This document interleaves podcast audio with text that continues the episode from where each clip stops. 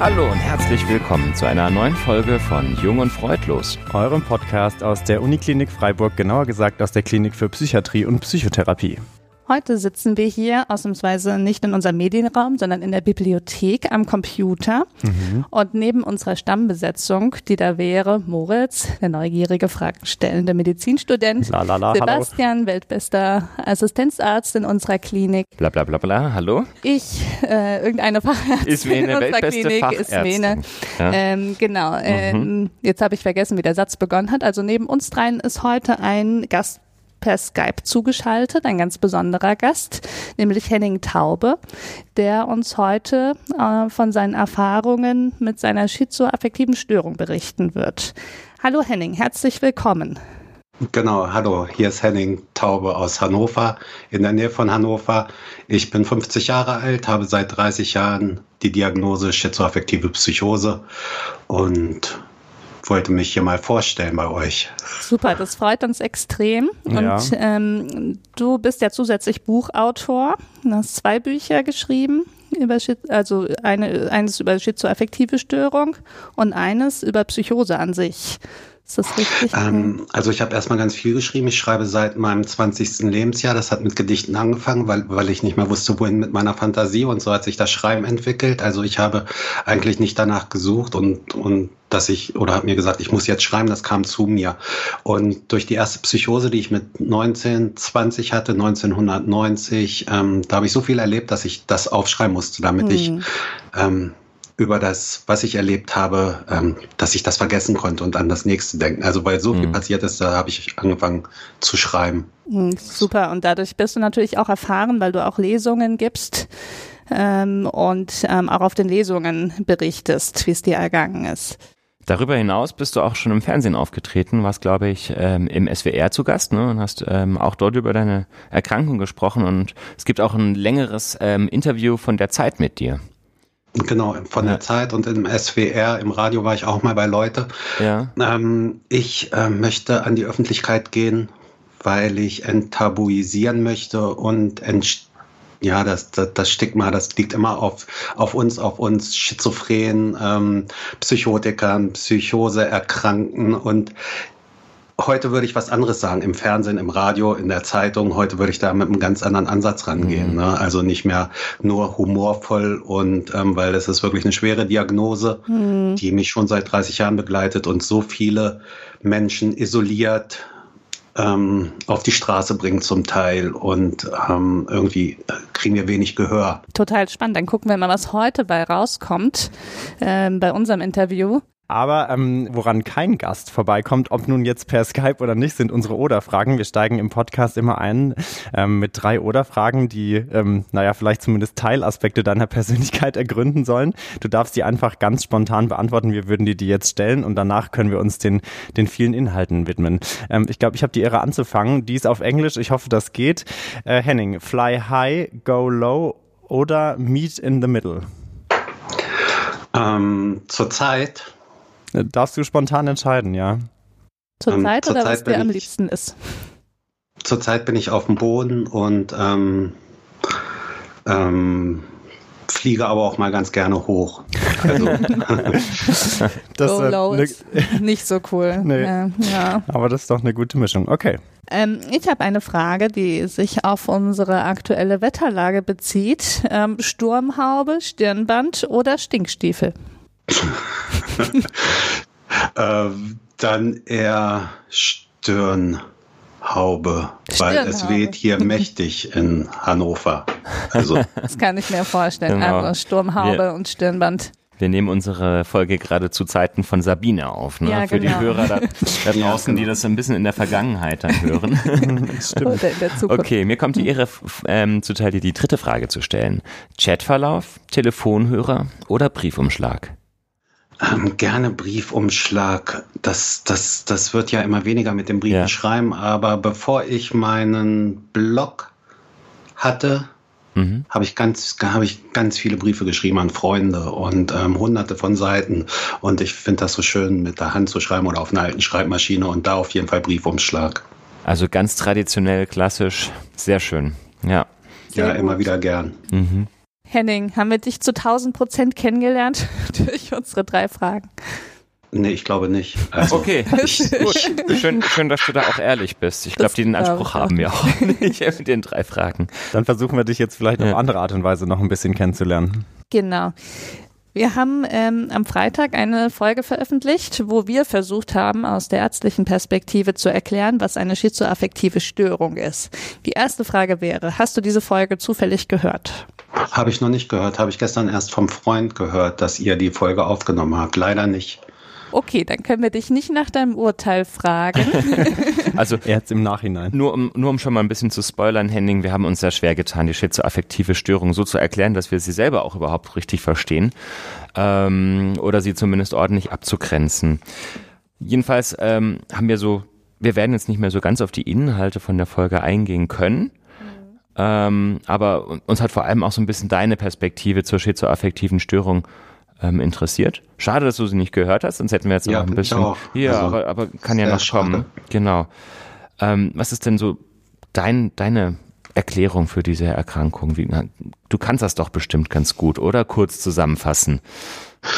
Also der Anteil der Schizophrenie sieht so aus, dass er mit Wahnvorstellungen, Stimmen hören, ähm, ähm, optische, akustische Halluzination, dass das äh, zusammenhängt und ähm, das Affektive steht eher, dass viel aus dem Affekt heraus passiert. Ähm, Größenwahn, ähm, manisch zu sein, euphorisch, hoch euphorisch zu sein, was wunderbar ist.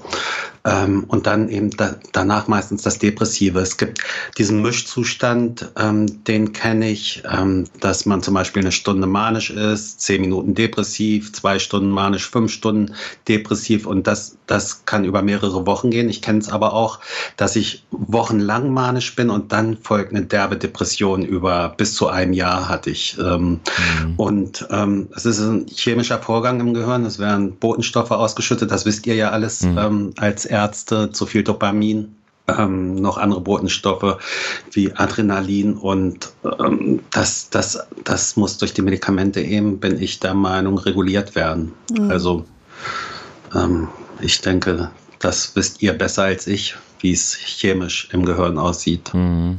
Ich glaube, du hast es sehr gut erklärt. Ähm, dieses Wechselspiel aus ähm, himmelhoch jauchzend, dann schwer depressiv ähm, plus ähm, der psychotischen Symptome.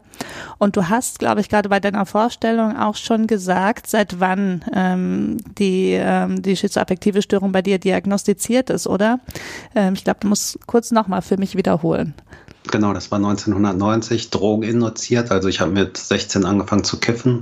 Dann bin ich zu härteren Drogen übergegangen, wie ähm, Speed, also Amphetamine, LSD, mexikanische Pilze. Und man kann schon sagen, dass, dass mich das aus diesem harten Alltag rauskatapultiert hat. Und ich habe es genossen am Anfang. Und nachher war ich psychisch so abhängig, auch schon allein von Cannabis, ähm, dass ich davon nicht weggekommen bin. Und irgendwann ähm, hat alles in meinem Kopf verrückt gespielt. Also hoch, hoch euphorisch, psychotisch geworden. Also 1990 ist es richtig losgegangen, 89, 90. Jetzt haben wir in der Folge darüber gesprochen, dass die Diagnose eher eine, eine Längsschnittdiagnose ist, also über einen gewissen Verlauf äh, oder über eine Verlaufsbeobachtung äh, hinaus entsteht. Wie war das denn bei dir? War das relativ schnell im Raum gestanden, die schizoaffektive Störung, oder hast du auch erst eine andere Diagnose vielleicht gehört? Wie war das? Also das erste Mal habe ich überhaupt in der Klinik das Wort Psychose gehört. Und wir wurden damals 1990 eben überhaupt nicht aufgeklärt. Es gab keine Gespräche, es gab keine Therapieansätze in der Klinik. Wir wurden vollgepumpt mit Medikamenten, mit Haldol ohne Ende, sodass sich der ganze Körper verkrampft hat. Und ich glaube, die erste Diagnose war schon schizoaffektive oder paranoide Schizophrenie, weil ähm, ich jedenfalls das kann sein, dass die erste Diagnose ähm, schizophrene, also paranoide Schizophrenie war. Mhm, und mhm. aber dann war es eben die schizoaffektive Psychose. Es ist ja auch schwer, eine Diagnose zu stellen. Ähm, mhm. Wenn man, ich wurde gefragt, ob ich Stimmen gehört habe. Gleich, dass, dass die Frage, die, die, die wird jedem gestellt, der mit einer Psych Psychose in die Klinik kommt. Und eigentlich hatte ich keine Stimmen gehört bei der ersten Psychose. Mhm. Aber ich hatte dann doch gesagt, ich habe eine Stimme gehört, aber das war wirklich eine reale Stimme. Und dann hatte ich eben diese, diese Diagnose. Ja, mhm, okay. okay. Also ich glaube, wir haben auch versucht in unserer Folge so ein bisschen zu erklären, dass wenn man mal in der Klinik ist, dass das ja schon irgendwie ein relativ fortgeschrittenes Stadium eigentlich ist und vor allem ähm, fängt ja für uns als Klinikärzte unsere Wahrnehmung erst an. Aber viele Betroffene, das hast du ja auch gesagt, die fangen schon mit ihren ähm, mit ihrer Erkrankung weit, weit davor an. War die denn eigentlich anfangs überhaupt bewusst, dass das jetzt irgendwie eine Störung ist oder wie hast du das am Anfang verstanden? Nee, überhaupt nicht. Also so im Nachhinein, wenn ich jetzt so reflektiere, kann man sagen, dass ich seit meinem zehnten Lebensjahr depressiv bin. Ähm, mein Vater hat uns damals verlassen und den habe ich über alles geliebt und ähm, das war so für mich so mein Gott. Und dann ist er gegangen und meine Eltern haben sich scheiden lassen, da war ich zwölf und man kann wirklich sagen, dass ich depressiv war zu der Zeit. Mhm. Und aus dieser Depression ist irgendwann die Manie gekommen. Ähm, also erstmal durch Drogen, dann, dann war ich glücklich, war selbstbewusst und so weiter. Wir waren ganz viele Freunde.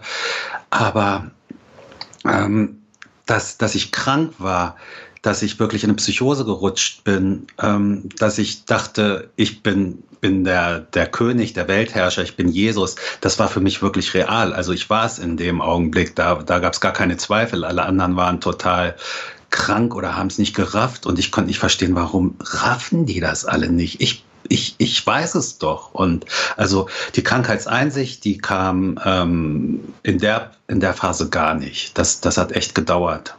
Weißt du noch, wie lange das gedauert hat, bis die kam? Also ich hatte ja 1990, dann von 1990 bis ähm, 98 hatte ich Ruhe. Dann kam die zweite Psychose und da habe ich es immer noch nicht eingesehen, obwohl mhm. das wieder so ein derbes Ding war. Und ähm, ich habe dann auch immer, ich habe dann wieder angefangen zu kiffen und konnte nicht aufhören, bin wieder psychisch total abhängig gewesen. Und ja, also dann die richtige Krankheitseinsicht hatte ich erst 2001, also elf Jahre später, als ich so eine derbe Psychose hatte mit solchen, solchen unglaublich krassen Stimmen, dass, dass mir das wirklich so eine Angst eingejagt hat, dass ich eingesehen habe und jetzt nimmst du regelmäßig Medikamente, du willst das nie wieder haben. Okay, wow, aber das ist echt ein langer Zeitraum. Mhm. Mhm. Was wir auch noch äh, gesagt haben oder, oder so ein bisschen gemutmaßt vielleicht haben, dass wenn man so stark betroffen ist von, von der Erkrankung, dass immer auch das Umfeld relativ viel merkt. Du hast jetzt gerade gesagt, du selber hast es gar nicht äh, als Krankheit oder so einen Zustand wahrgenommen, sondern für dich war das wirklich real in dem Moment. Was haben denn vielleicht deine Angehörigen oder dein näheres Umfeld zu dir gesagt? Haben die, haben die dich darauf aufmerksam gemacht? Haben die gesagt, du, Henning, wir haben das Gefühl, da, da verändert sich gerade was bei dir? Ähm, meine Freunde so, das waren alles selber Kiffer, die, die, die haben vielleicht gesagt, er ist durchgeknallt oder so, haben das gar nicht so richtig wahrgenommen. Aber meine Freundin, ich hatte zu der Zeit eine Freundin, die war 17 damals, ich war mhm. 20, Anfang 20 oder Ende 19. Und ähm, die, die hat das natürlich, die hat das natürlich gemerkt, als ich ihr gesagt habe, ich werde berühmt, ähm, ich werde weltberühmt und sie meinte, du wirst nie berühmt. Und irgendwann hat sie dann gemerkt, dass mit mir was nicht stimmt, dass das alles nicht real ist, was ich sage. Aber ich habe ihr natürlich nicht geglaubt, das war ein totaler Kampf für sie, für mhm. mich gegen sie, von ihr gegen mich. Und ähm, sie wollte mich immer in die Psychiatrie bringen. Und ich bin dann abgehauen, bin meinen eigenen Weg gegangen, war mit anderen Freunden wieder zusammen und die haben alle gemerkt, dass irgendwas nicht stimmt. Aber ich hatte keinen Kontakt zu meinen Eltern, also zu meiner Mutter und ähm, da war also schon schwierig. Ähm. Hast du zu dem Zeitpunkt eigentlich gewusst, dass es eine Behandlung gibt für den Zustand, den du hast? Also man hat es dir wahrscheinlich gesagt, deine Freundin hatte dir damals gesagt, geh mit mir in die Klinik. Ähm, wie, wie klang das für dich? Also meine Freundin dachte, ich bin auf LSD hängen geblieben. Ja. Und ähm, mir kann nur ein Psychiater helfen, aber die wusste auch überhaupt nicht, ähm, was mit mir los ist. Und ich habe natürlich, ähm, ich bin durchgedreht, als sie, als sie gesagt hat, ich muss zum Psychiater, ich mhm. muss vielleicht in eine Klinik. Und ich bin ja auch so oft aus der Klinik am Anfang abgehauen, bis ich drei Depotspritzen Haldol innerhalb von einer Woche drin hatte und gar nichts mehr ging, ne? Mhm. Ähm, weil die Kliniken voneinander nichts wussten und die Ärzte, dass ich schon ähm, eine, da eine Spritze und da eine Spritze und noch eine Spritze bekommen habe. Und ähm, Nee, also, also das habe ich überhaupt nicht. Das wollte ich überhaupt nicht wahrhaben. Ähm, da du jetzt ähm, das Thema Drogen erwähnt hast, äh, wir haben ähm, versucht, unseren Hörerinnen und Hörern in der Vorgeschichte auch schon mal zu erklären, es gibt ähm, drogeninduzierte äh, Psychosen und es gibt Schizophrenien. Jetzt haben wir gesagt, es gibt auch die schizoaffektive Störung. Ähm, wie war das denn bei dir? Gab es dann einen Zeitpunkt, wo du die Drogen alle weggelassen hast und wo sich dann gezeigt hat, ob die Störung besser wird, ähm, die Psychose oder nicht? Also 2001 habe ich den letzten Joint geraucht, weil ich dachte, ähm, wenn ich stehen bleibe, ähm, dann bleibt die Erde stehen und wollte gerade wieder losgehen, weil das hatte ich 98 in der Psychose, da bin ich drei Tage und drei Nächte fast durchgelaufen. Und da habe ich gemerkt halt, das ist nicht real, stopp, Kein, also also ähm, lass das auf jeden Fall äh, mit den Drogen. Und das war 2001 und 2003 hatte ich dann noch eine Psychose in 2007 und man kann auch sein, sagen, letztes Jahr hatte ich auch ähm, Größenideen wieder. Ob, also, also, aber nicht so derbe.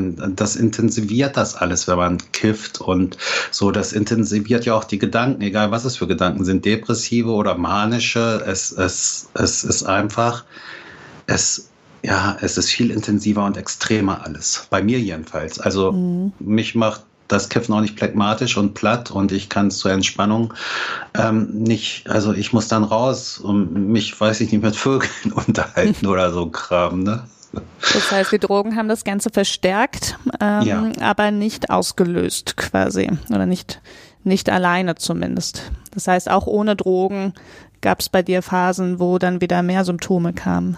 Ja, auf jeden Fall. Ja. Mhm. Okay. Okay. Mich würde sehr dein Weg in die Psychiatrie interessieren. Du hast jetzt gesagt, du bist mehrfach irgendwie in psychiatrischen Kliniken in Berlin gewesen. Wie bist denn du da jeweils hingekommen? Von 87 bis 90 habe ich in Berlin gewohnt und meine Freundin wohnte in Hannover. Und die erste Klinik war tatsächlich Berlin Urban Krankenhaus. Ähm, das, das war ein langer Weg. Also ähm, ich dachte, meine Freundin ist krank und deswegen muss ich jetzt in diese Klinik und sie da reinbringen ins Krankenhaus, damit, damit sie gesund werden kann. Ich habe gar nicht gesehen, dass ich der Kranke bin. Und es ging wirklich so weit, dass der Psychiater, es war erstmal im Klinikum Steglitz, ganz normales ähm, Krankenhaus, und ähm, der hat wirklich mir geglaubt, weil meine Freundin war dermaßen am Ende und verzweifelt. Und dann habe ich gesagt, ja, also, also dann, dann, dann hat er gefragt, wer ist hier eigentlich der Kranke oder die Kranke? Und naja, dann habe ich, ähm, dann hat er eine Psychiaterin dazugeholt, die war zufällig im Haus und der habe ich vertraut und dann habe ich ausgepackt, dass ich mich in den Augen meiner Freundin spiegeln kann und sie eigentlich ich werden sollte und die, diese ganzen Inhalte, ähm, dass sie mich vergiften, also das, das haben auch ganz viele Psychoseerkrankte, die denken, sie werden vergiftet, dass, dass auch, dass, da, und, und dass sie vergiftet ist, dass, dass man sie mit Drohung vollpumpt seit ihrer Geburt, weil sie eigentlich die Macht haben sollte und ähm, die Eltern sind Hexen und Hexenmeister und so. Und dann wurde ich in die Psychiatrie ins Urban-Krankenhaus gefahren, dort wurde ich fixiert aber gar nicht, weil ich aggressiv war, sondern die wussten gar nicht, wie sie mit mir umgehen sollten am Anfang. Ne? Und ähm, nach einer Woche habe ich erfahren, dass ich freiwillig da bin. Das hat mir ein Pfleger gesagt. Dann dachte ich, ich bin freiwillig hier in der Psychiatrie. Das gibt es doch gar nicht. Wieso bin ich freiwillig in der Psychiatrie? Und so, ich muss die Welt retten. Was soll ich hier? Also Zeitverschwendung. Und dann bin ich eben nach Hannover getrennt. Und meine Freundin war total erschüttert, dass ich da aufgetaucht bin. Und dann ähm, war es ein längerer Weg noch, bis ich dann in Hannover nach Langhagen in die Klinik gegangen bin erst. Und da dachte ich auch, ich bin fehl am Platz, bin geflüchtet, habe mich nach Zeichen gerichtet. Da war ist ein Vogel, der hat sich irgendwie im Flur verfangen, so eine Drossel. Und ich dachte, das ist ein Zeichen, du musst jetzt fliehen. Und ich habe mich total nach Zeichen gerichtet und bin zweimal abgehauen. Dann haben sie mich da nicht mehr aufgenommen, hatte aber schon zwei Heil-Durchspritzen drin in Berlin die und in Langenhagen. Und dann ging gar nichts mehr irgendwie. Dann habe ich noch im Gesundheitsamt eine Spritze gekriegt und dann habe ich gesagt, jetzt bring mich nach Wunsdorf. Und da war ich dann fünfeinhalb Monate, also zweieinhalb Monate auf der geschlossenen, ohne Krankheitseinsicht, nicht aufgeklärt und so weiter. Hm. Das ähm, hört so ein bisschen raus, dass gerade die anfänglichen Erfahrungen nicht freiwillig waren. Überhaupt nicht. 98 mhm. auch noch nicht. Also acht Jahre später mhm. auch nicht mhm. freiwillig. Ja. Kannst du was dazu sagen, wie du das im Nachhinein beurteilst? Also man, man kann sich ja vorstellen, ähm, wenn man gerade keine Einsicht hat ähm, und nicht versteht, warum man behandelt werden soll, dass man wahnsinnig wütend ist auf diejenigen, die versuchen, einen zur Behandlung zu drängen oder die einen vielleicht sogar ähm, in der Klinik zurückhalten, obwohl man sich nicht krank fühlt.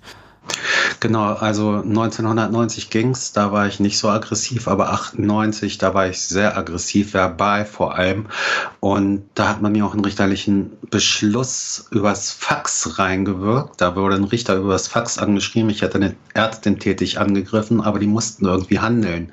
Ich habe keine Ärztin tätig angegriffen, aber es wurde ähm, es, es, wurde behauptet, damit ich überhaupt, damit die überhaupt eine Handhabe gegen mich hatten, weil ähm, ich war ganz klar selbstgefährdet. Ich bin über Zugschienen gelaufen, Kilometer lang und ähm, dachte, überall sind Kameras und alles wird gefilmt und ähm, ich, ich kann eigentlich, also für mich ist im Nachhinein äh, die Klinik also ein Flughafen, wo ich landen kann und ich habe keine Angst mehr vor der Klinik. Mir, ich bin froh, dass es sowas gibt. Klar, es, es, es es ist wirklich krass. Viele psychisch Kranke haben schlechte Erfahrungen gemacht und ich auch mit Pflegern. Da, gerade früher, heu, heute hat sich da viel geändert, aber ich bin dankbar, dass es einfach Kliniken gibt und dass die Medikamente inzwischen auch viel besser sind als Haldol oder Fluanxol oder sowas. Ne? Ähm, du hattest ja auch ähm, dann immer wieder Kontakt mit der Polizei, wenn du eben ähm, in Kliniken gekommen bist, ja. Ähm, wir haben hier eine Passage in einem Buch gefunden. Darf ich die eben mal vorlesen? Ja, klar. Ja? Also, jetzt dämmert es mir. Jetzt ist alles klar. Eine Aussage. Und ob ich eine Aussage machen werde. Meine Freunde, Kumpels und Verbündeten werden mich bis in alle Ewigkeiten feiern. Durch mich, durch meine Aussage, durch meine Macht wird Cannabis in allen Ländern der Welt legalisiert werden. Nur deswegen bin ich hier im Polizeirevier. Meine Freunde dürfen von nun an bekifft Auto fahren dürfen so viel Dope bei sich haben, wie sie wollen. Was für eine herrliche Aussicht. Alle Menschen, die wegen des Verstoßes von Cannabis im Knast sitzen, wird man nach meiner Aussage auf der Stelle freilassen. Wie in Amsterdam wird es in Deutschland, in Berlin und Hannover zuerst Rauchcafés geben. Alle Rocker, die ich kenne, der ganze Club und noch etliche andere werden eigenes, ein eigenes Café bekommen. Das war ein Moment, als du bei der, bei der Polizei saßt und ähm, dazu aufgefordert wurdest, dich zu äußern. Erinnerst du dich da noch dran? Ich erinnere mich an alles. Also ja. ich muss sagen, dass die ähm, Psychosen, die ich hatte, ganz klar waren. Die sind wie, wie, wie so ein LSD-Trip, also da, oder, oder so ein Koks-Tag, da kann man sich auch noch an alles erinnern. Und ähm, dadurch, dass ich gleich nach dem Psychosen angefangen habe, alles aufzuschreiben, weil ich schreiben musste, um, um das zu verarbeiten. Das war für mich eine gute Therapieform. Kann ich mich sehr gut daran erinnern. Und ich habe diesem Polizisten so vertraut und, ähm, und, und dachte, ja, durch mich, also ich hatte euphorische Höchstgefühle, dass durch mich alle Freunde und keiner muss mehr als Schlosser halt auf dem Bau arbeiten. Alle kriegen so einen Rauchcafés und da liegen dann die Kekse drin und die werden mich feiern, die Rocker und so. Das, ähm, dann habe ich eben alle Namen genannt ähm, von allen, die mir eingefallen sind, auch von denen, die nicht kiffen, die sollten natürlich auch einen Rauchkaffee bekommen. Und im Nachhinein ist das auch ganz lustig. Aber ähm, die, in, in Berlin wurde eine Razzia eingeleitet, in Hannover, die haben alle Vorladungen bekommen. Dann hieß es auf Verrat steht die Todesstrafe. Ich konnte mich 20 Jahre. Also ich möchte heute, es sind auch welche zu den Hells Angels eben übergegangen, ich möchte heute immer noch manchen nicht begegnen, weil das, das konnte natürlich überhaupt keiner ähm, erahnen, was da in mir vorgegangen ist. Die dachten alle, der Verräter, der hat hier ausgepackt und jetzt kriegt er auf die Fresse. Ne? Also das, ähm, aber ähm, der Polizist, der, der, das war mein Freund, das war mein Verbündeter und ich dachte, Polizei, mein Freund und Helfer und hier bin ich sicher und ja, und ja, habe mich, hab mich da sicher gefühlt also die Geschichte ähm, zeigt das so dermaßen plastisch. Ähm, einerseits, wie, ähm, wie man sich in einer manischen oder schizomanischen Phase fühlen kann und zum anderen auch, wie gefährlich das für einen selbst werden kann, selbst wenn du in dem Moment sicherlich nicht die psychiatrischen formalen Kriterien für eine Eigengefährdung erfüllt hast, äh, hast du dich ja wirklich in eine richtig miese Situation gebracht.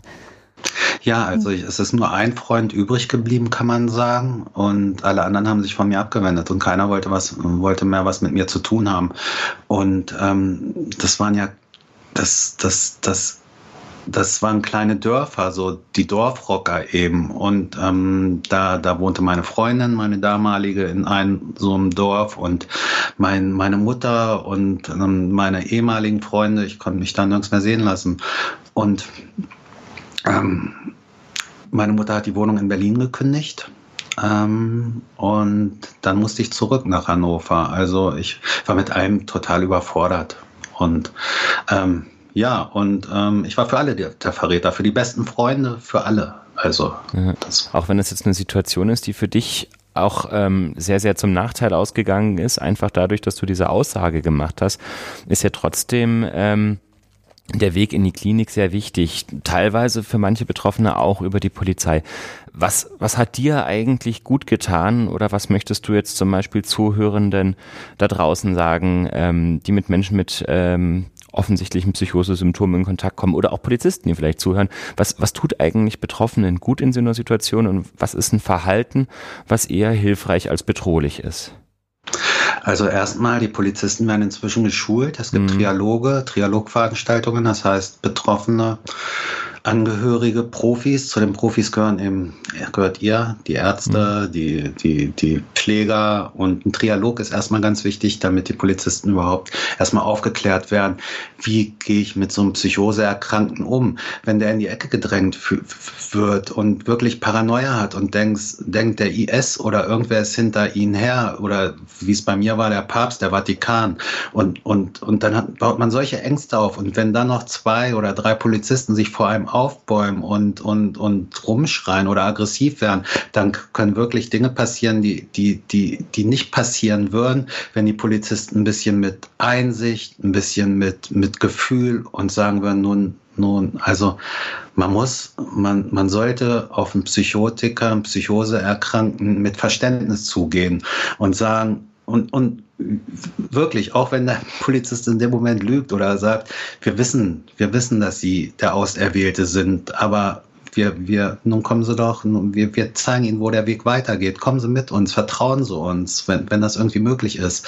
Dann, dann hat man den eigentlich auf, auf, auf, auf der Seite und kann ihn vielleicht mitnehmen. Ähm, aus dem Affekt heraus können wirklich ähm, böse Dinge passieren, wenn man sich in die Ecke gedrängt fühlt, wenn man Angst verspürt. Und also ich kenne das von mir. Ne? Hm. Und ähm, hier in Psychose erkranken in der ersten Phase kann man kaum Krankheitseinsicht. Das, das kommt so überraschend. Man wird so überrumpelt und es kommt so plötzlich, dass man da, also da kann ich gar keinem den Rat geben. Aber das Wichtigste ist dann wirklich Krankheitseinsicht zu Selbsthilfegruppen, Trialoge, ähm, ähm, Therapie. Ich mache seit zehn Jahren Verhaltenstherapie. Wirklich dranbleiben und, und, und vielleicht auch mal nach dem Sinn der Psychose gucken und aus der Schwäche eine Stärke zu machen. Also das ist so das, was ich sagen kann. Dass, dass ähm, ja, und, und dazu stehen und sagen, okay, ich habe das jetzt und wahrscheinlich wird es mich mein ganzes Leben lang begleiten. So ist es ja fast immer. Und mhm. ich muss damit jetzt versuchen umzugehen. Du hast auch schon gesagt, dass du bei deinen ersten Krankenhausaufenthalten zum einen schlechte Erfahrungen gemacht hast mit den Medikamenten, die es damals gab, dass die nicht gut verträglich waren und dass dir auch Informationen gefehlt haben. Gab es denn was, ähm, was in diesen ersten Klinikaufenthalten ähm, trotz allem hilfreich für dich war? Und was war das am ehesten? Ähm, ich war zweieinhalb Monate auf der geschlossenen, ähm, sehr depressiv dann, bis ich langsam gerafft habe, halt, du bist nicht Jesus, du, du, du musst nicht die Welt retten, das ist eine Krankheit, du bist nichts, ähm, von ganz oben nach ganz unten, vom Himmel in die Hölle. Und ähm, was mir dann geholfen hat, obwohl ich schon 20 war, ähm, ich wurde in die Jugendpsychiatrie ähm, verlegt. Und zwar waren da 14 bis 18-Jährige, weil die gedacht haben, die Ärzte, die müssen mich irgendwie aus der Reserve locken. Ich habe mich nur noch in meinem Zimmer zurück, ähm, in mein Zimmer zurückgezogen. Und das war gut. Die haben gelebt, die haben, die haben Scheiße gebaut, die, die waren albern, die haben, und irgendwann haben die mich dann da rausgebracht, diese Jugendlichen. Und ähm, die, das, das, das war richtig gut. Und ähm, was dann wieder schlecht war, dass ich wieder in eine Depression gerutscht bin und nach fünfeinhalb Monaten mit schweren Depressionen entlassen worden bin. Und ähm, gut war, was ich aber nicht wahrgenommen habe. Die Ärztin damals hat schon gesagt, sie müssen in Therapie, sie brauchen eine Psychotherapeutin, aber das will man nicht hören als 20-Jähriger. Das, ähm, das, das, das, also ganz selten. Oder sie müssen, Selbsthilfegruppen gab es da noch nicht so, es war noch nicht so verbreitet. Aber ähm, was geholfen hat, ähm, das waren natürlich die anderen Patienten. Ähm, wir waren so zu dritt oder zu viert und wir hatten alle eine Psychose und ähm, das hat geholfen und da und Humor, ja, also Lachen hilft auf jeden Fall und die Medikamente eben irgendwann, ähm, wenn sie nicht mehr so hart sind, wenn man erstmal unten ist und das pendelt sich so ein bisschen ein. Super, wir hören das ganz oft, ähm, dass die Kontakte zu anderen Patientinnen und Patienten ähm, für viele das Hilfreichste sind an der ganzen Krankenhausbehandlung. Es ist interessant, dass du die gleiche Erfahrung gemacht hast. Ähm, ja, auf jeden Fall. Im Raucherraum ist es am besten. Gibt es bei euch noch einen Raucherraum? ja, klar. ja, natürlich. Ja, also wo ich ja. war, da wurde der abgeschafft. Nur noch auf der geschlossenen. Ne? Also, ja. und, und der Raucherraum ist wirklich am wichtigsten. Ja, also wir haben, wir haben ähm, einen auf der geschlossenen und zwei Raucherpavillons draußen, aber da geht's immer lebhaft zu. Ja, ja genau. Mhm, ja. Hast du denn später auch mal die Erfahrung gemacht von einer Selbsthilfegruppe oder, oder so ein bisschen auch deinen Weg dann dazu, deine Geschichte mit anderen zu teilen, wenn du selber die Erfahrung gemacht hast, okay, das hat mir super gut getan, sich mit Leuten auszutauschen, die das gleich oder ähnliches erleben? Ja, also ich habe die Selbsthilfegruppe über den Berg in Hannover 2011 ins Leben gerufen und ähm, die wird so gut angenommen. Ich habe die Selbsthilfegruppe für Betroffene und Angehörige gegründet, weil die Angehörigen stehen oft ähm, vom riesigen Schermhaufen und wissen überhaupt nicht, wie, wie, wie sie mit ihren ähm, Partnern, Kindern, Eltern umgehen sollen. Und das ist total hilfreich, dass die aus der Sicht eines Betroffenen mal hören, was ist, wie, wie ist das eigentlich in der Psychose? Was passiert da und ähm, warum erreiche ich den nicht und so? Und der Austausch ist enorm wichtig. Und wir laden auch alle, ähm, also zweimal im Jahr versuchen wir einen Profi einzuladen, Psych Ergotherapeuten, ähm, Psychologen, Psychiater und das klappt eigentlich immer ganz gut. Ähm, der Trialog ist ganz wichtig und da muss mehr getan werden, finde ich. Jetzt stehst du natürlich mit Haus, Frau und Kind an einem Platz in deinem Leben, den du wahrscheinlich in Krankheitsphasen nicht für möglich gehalten hättest, oder? Also in der Klinik hat mir, ich meine, es war 2001 meine schlimmste Psychose. Da hat mir ein Pfleger gesagt, sie wollen doch noch eine Familie gründen. Und das habe ich überhaupt nicht verstanden, ähm, wie der darauf kommt, dass ich eine Familie gründen konnte, äh, könnte. Und ähm, das, das war so fremd, so weit weg für mich. Und ähm, da habe ich nie dran geglaubt. Und äh, das, das war, ja, nee, äh, 2004 habe ich dann meine Frau kennengelernt. Ähm, bis 1999 war ich mit meiner Ex-Freundin zusammen. Dann war ich fünf Jahre alleine, also hatte nur mal zwischendurch eine Freundin. Und ähm, was mir immer geholfen hat, das waren alte Freunde sind zurückgekommen, soziale Kontakte, Freunde, mit denen bin ich heute noch zusammen, die kiffen immer noch, aber sollen sie machen. Ähm, die kenne ich seit 35 Jahren. Und äh, Freundschaften soziale Kontakte. Also das kann ich auch noch jedem Psychoseerkrankten mit auf den Weg geben und, und jedem Depressiven irgendwie rauskämpfen und ins Kaffee gehen und versuchen, ähm, Kontakte zu knüpfen, weil so viele sind isoliert, leben für sich, kommen da nicht mehr raus und ähm, das ist ganz schwierig. Ähm. Du hast vorhin gesagt, dass äh, auf Menschen mit einer Psychose immer noch ein ziemlich großes Stigma lastet. Wie hast du denn oder welche Taktik hast du gewählt, als du deine äh, heutige Frau kennengelernt hast? Bist du da gleich offen mit umgegangen? Hast du gesagt, übrigens, äh, da gibt's noch was oder wie war das bei dir? Also wir haben uns in der Tagesklinik kennengelernt. Ich habe mich, ich habe mich vorgestellt 2004 und habe gesagt, ich bin seit 2004, seit 15 Jahren habe ich mit Schizophrenie zu tun. Äh, morgens in der Morgenrunde und ähm, einen Tag später hat sie mich eingeladen zu sich und ähm, bei ihr war es lieber auf den ersten Blick. Und ähm, dann hat sie sich informiert. Also sie, sie hat eine andere, ähm, sie war wegen Depression da und anderer psychischer Probleme. Und sie hat sich dann gleich informiert, hat gegoogelt Schizophrenie und das hat mich so, ähm, so überwältigt, dass sie keine Angst davor hatte, sondern sich damit auseinandersetzt und ähm, guckt, was ist das eigentlich und was, was, macht das? Und dann haben wir ganz viel gesprochen und ähm, ja, jetzt sind wir seit 16 Jahren fast zusammen, haben einen siebenjährigen Sohn und sie hat immer noch damit, mit mir zu kämpfen, wenn ich meine Hochs habe, wenn ich erzähle, ähm, wenn, wenn ich, also letztes Jahr sind auch wieder Dinge aus dem Affekt ähm, passiert, so ein paar, dann, dann, ja, da müssen wir drüber sprechen und im Gespräch sein. Und ähm, ähm, sie hat mich jedenfalls nicht stigmatisiert, sie hat sich damit auseinandergesetzt und wollte mich haben. Hat sie gekriegt. Auf jeden Fall macht deine Geschichte sehr viel Mut, ja. dass mhm. es trotz schwerer Krankheitsphasen dann auch wieder bessere Zeiten geben kann. Ähm, du sagst allerdings auch, dass du immer wieder mal ähm, Episoden erlebst, Hochs und Tiefs. Ähm, hast du denn einen Tipp für Betroffene, wie man damit umgehen kann, mit so einer Erkrankung, die, ähm, die immer mal wieder an die Oberfläche kommt? Und ähm, bei der man nie so richtig weiß, wie geht es jetzt weiter. Also ein riesiger Vorteil ist und was wirklich schön ist, wenn man einen Partner hat, der ähm, mit im Boot sitzt und ähm, der nicht verurteilt, der nicht sagt, du spinnst schon wieder, komm, ey, oder, oder, oder viele werden von den Partnern verlassen. Ähm, und das, das tut total gut. Das, das ist sehr hilfreich. Eine Therapie, ähm, eine Verhaltenstherapie oder was auch immer für eine Therapieform, tiefenpsychologisch, Psychoanalyse, was einem auch immer helfen mag. Für Psychose vielleicht nicht Psychoanalyse, aber Verhaltenstherapie. Ähm, wie gehe ich mit dem Alltag um? Wie, wie gehe ich mit Konflikten um? Wie, wie, wie komme ich aus manchen Situationen raus? Und eine Verhaltenstherapie, also ist sehr zu befürworten auf jeden Fall.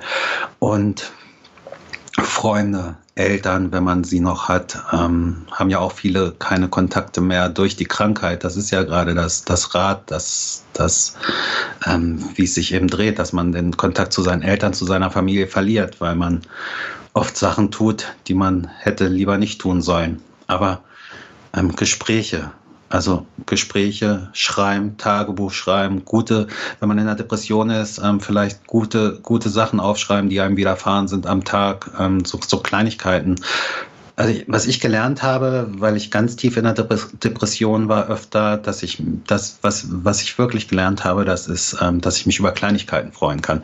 Wenn ich mir ein neues T-Shirt kaufe oder über eine Blume oder, oder über den Sonnenaufgang oder ein schönes Telefongespräch, so, so sich bewusst machen halt, da sind kleine Freuden und das baut einen wieder nach und nach auf. Also das, das ist echt wahnsinnig schön, wie du das so berichten kannst, Henning.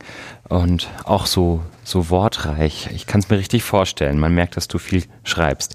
Ähm, Jetzt nochmal ähm, zu den Medikamenten. Du hast ja auch gesagt, anfangs war das ein ganz, äh, ganz schwerer Kampf mit dir. Du hast, glaube ich, irgendwie auch die aversivsten Erfahrungen mit Medikamenten gesammelt, die man sich dann nur so vorstellen kann. So Stichwort Haldol, Spritzen. Und hast aber auch am Anfang des Gesprächs so ein bisschen einfließen lassen, das hat sich irgendwann geändert im Laufe deiner Erkrankung. Wie stehst denn du heute damit, dazu jetzt zu deiner Medikation? Was für eine Rolle spielt das für dich? Also ich nehme ein Antidepressivo, mhm. dann nehme ich Lamotrigin, damit ich so, mhm. das nimmt so die Spitzen nach unten und oben, mhm. aber gerade nach unten, weil ich bin wohl von Natur aus ein depressiver Mensch anscheinend. Und dann nehme ich ein Neuroleptikum, Cyprasidon.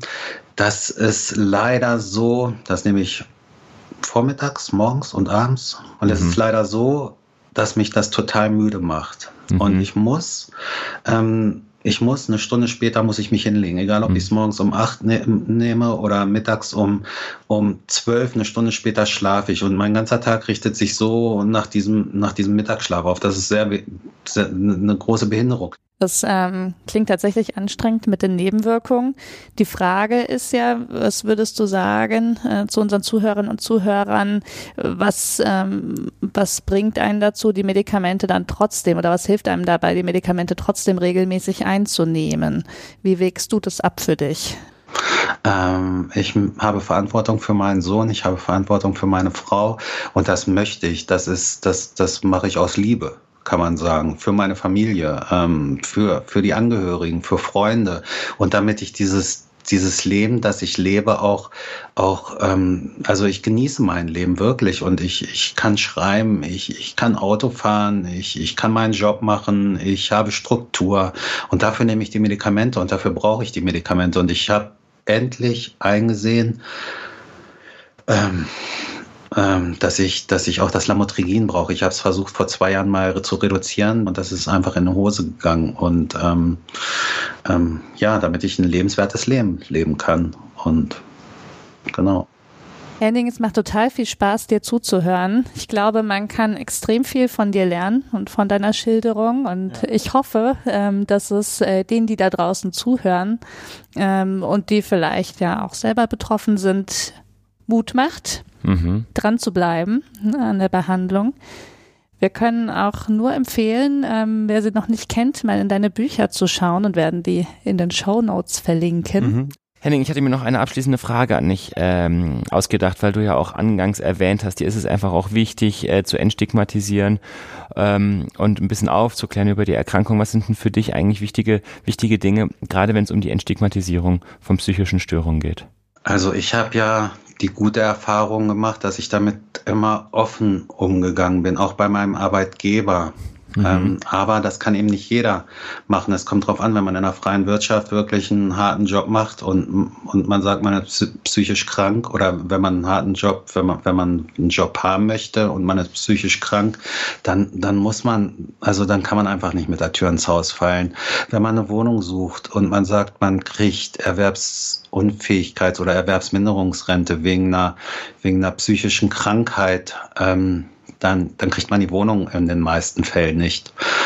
Also mir, also ich gehe damit öffentlich um. Ähm, das tat mir immer sehr gut und ähm, habe auch bei meinem Arbeitgeber ähm, gute Erfahrungen gemacht. Ich arbeite fürs Rote Kreuz und ähm, ja, die nicht gleich abstempeln und sagen, hier, guck dir den durchgeknallten, den Bescheuerten an, der ist so krank und so crazy und bekloppt, sondern dass man vielleicht mal auf die Menschen zugeht und selber mal ähm, guckt, ähm, ja, dass, dass, dass die auch wieder ganz normal sind nach ihrer Krankheitsphase. Ein gebrochener Arm heilt ja auch und ähm, dass, dass man einfach mehr Rücksicht nimmt. Was würdest du Betroffenen raten ähm, im Hinblick auf offenen oder nicht so offenen Umgang? Ah, es ist, das ist wirklich schwierig zu sagen. Ähm, meine Frau ist auch damit sehr offen umgegangen und der Arbeitgeber weiß das auch. Und ähm, da gibt es kein Patentrezept, gibt es mhm. einfach nicht. Mhm. Wahrscheinlich eine sehr persönliche Frage am Ende. Das stimmt. Vielleicht würde ich mich trotzdem noch anschließen und so ein bisschen den Spieß rumdrehen, weil wir auch immer so versuchen, das Umfeld in den Blick zu nehmen. Was würdest du denn da raten, betroffenen Angehörigen? Du hast gesagt, dir hat es immer wahnsinnig gut getan, wenn es Freunde, äh, Freunde und Familie gab. Was würdest du vielleicht Leuten äh, raten, die selber Umgang haben mit Menschen, die betroffen sind oder auch die vielleicht gar keinen Kontakt bisher haben? Also erstmal, wenn man jemanden kennenlernt, zum Beispiel in einer Partnersuche, wenn man einen Partner sucht, dann würde ich damit in jedem Fall offen umgehen.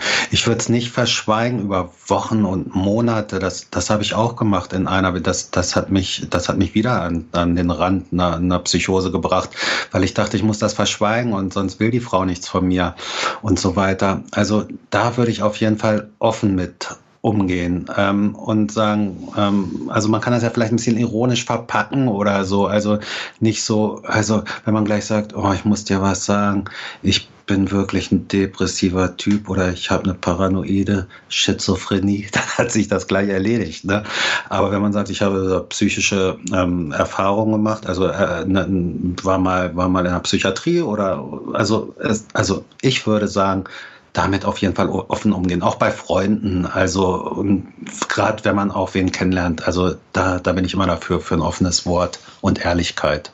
Super. Mit Blick auf unsere Uhr, die hier oben läuft, ja, Darf stimmt. ich die letzte Frage stellen? Darfst du, Ismene? Ja, von Darf mir aus auch. Ja. Genau, wir fragen am Ende nochmal, ähm, unsere Gästinnen und Gäste, ob es ähm, vielleicht sowas wie eine Take-Home-Message gibt, die sie unseren ZuhörerInnen mitgeben wollen. Gibt es irgendwas, was du den Menschen da draußen noch mit auf den Weg geben willst? Ja, also ähm, ihr könnt mich gerne Ihr könnt mich gerne ähm, einladen in Schulen, in Psychiatrien, in Knast. Ich mache gerne Lesungen, ähm, komme gerne mit Leuten, mit den Zuhörern ins Gespräch. Die Gespräche hinterher geben mir viel mehr als die Lesungen selbst. Ähm, es schlaucht mich auch sehr. Also ich bin am nächsten Tag immer noch ziemlich fertig.